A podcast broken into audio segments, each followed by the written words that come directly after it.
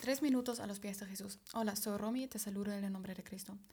Sabemos que Jesús vivía en tiempos de, por un lado, gran impiedad y por otro, gran religiosidad y fariseísmo. Había tantas reglas que mucha gente no seguía y otra gente sí seguía, pero únicamente para mostrar a otros que son tan buena gente que siguen todas las reglas. Sabemos que ninguno de esos dos, digamos, corrientes principales de aquel tiempo estaban yendo en el camino de Dios hacia su reino. Respetar reglas está bien, claro que sí, Recién en la iglesia también hablamos sobre los diez mandamientos y de lo actuales e importantes que son para nuestra vida y nuestra relación con Dios. Pero seguir las reglas o mandamientos únicamente para tener la tarea cumplida y darse una palmadita en la espalda al final del día por ser tan linda persona, eso sabemos que no es el sentido.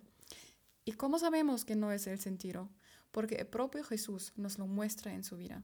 Él está libre de cualquier pecado y también está libre de cualquier religiosidad. Recorreremos, por ejemplo, Mateo 8, 1 al 3, donde dice, Cuando Jesús bajó de la montaña, lo siguieron grandes multitudes. Un hombre que tenía lepra se le acercó y se arrodilló delante de él. Señor, si quieres, puedes limpiarme, le dijo.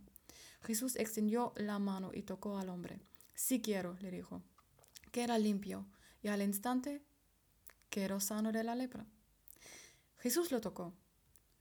¿No te suena espectacular? Si no, leo otra vez el libro de Levítico, donde aprendemos cómo se solía tratar a la gente con lepra. Según aquellas reglas, Jesús se hizo impuro por haber tocado a ese hombre. Y no era necesario. Jesús tenía el poder de sanar a la gente con una sola palabra. Probablemente era capaz de sanarla con una mirada o un pensamiento.